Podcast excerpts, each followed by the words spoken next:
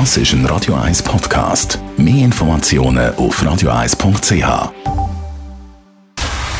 Dr. Age. Der Vincenzo Paolino beantwortet die brennendsten Fragen rund ums Leben im Alter. Jetzt auf Radio 1.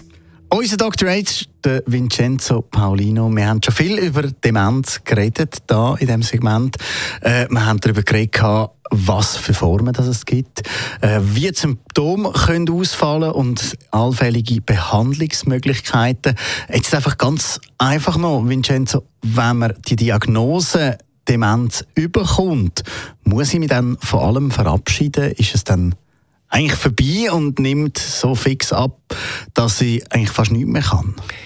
Nein, das kann man so allgemein nicht sagen. Das, das, das ist, es hat viele verschiedene Faktoren, die abhängig sind. Das eine ist sicherlich das Gehirn dass es dort Veränderungen gibt, dass man diese Veränderungen auch nachschauen kann, entweder im Scan oder später nach dem, nach dem Tod.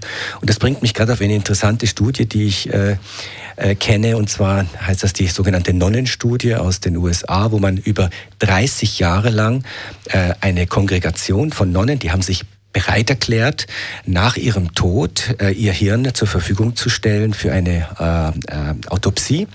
Und man hat dann diese Nonnen über 30 Jahre beobachtet. Die waren schon betagt und man hat ähm, die untersucht, hat sie befragt, äh, psychologische Tests gemacht, man hat ihren Alltag beobachtet, was die so machen.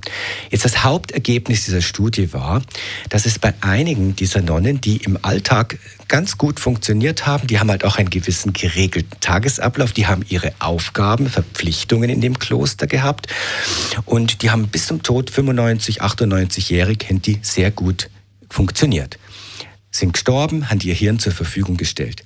Bei der Hirnobduktion stellte man fest, oh, bei den einen ist ein total stark verändertes Gehirn mit Alzheimer-Plaque, äh, mit Alzheimer-Befunden äh, zu sehen.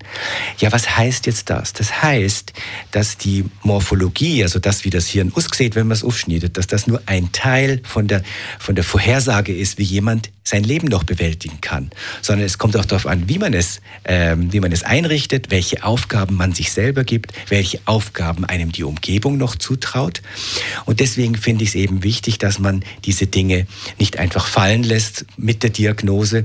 Sogar Menschen mit äh, fortgeschrittener Demenz ist meine Erfahrung, wenn die in ein Umfeld kommen, das noch stimulierend ist, aber nicht überfordernd ist, dass die noch wieder Fähigkeiten neu entwickeln können. Also es ist auch nie fertig. Danke vielmals. Vincenzo Paulino, so viel also dazu. Das Leben ist nicht vorbei, wenn man Demenz diagnostiziert bekommt. Mehr Informationen von unserem Dr. H finden Sie jederzeit unter radio1.ch. Dr. H. Jeden Sonntag auf Radio 1. Unterstützt von Alma Casa. Wohngruppe mit Betreuung und Pflege rund um Tour. www.almacasa.ch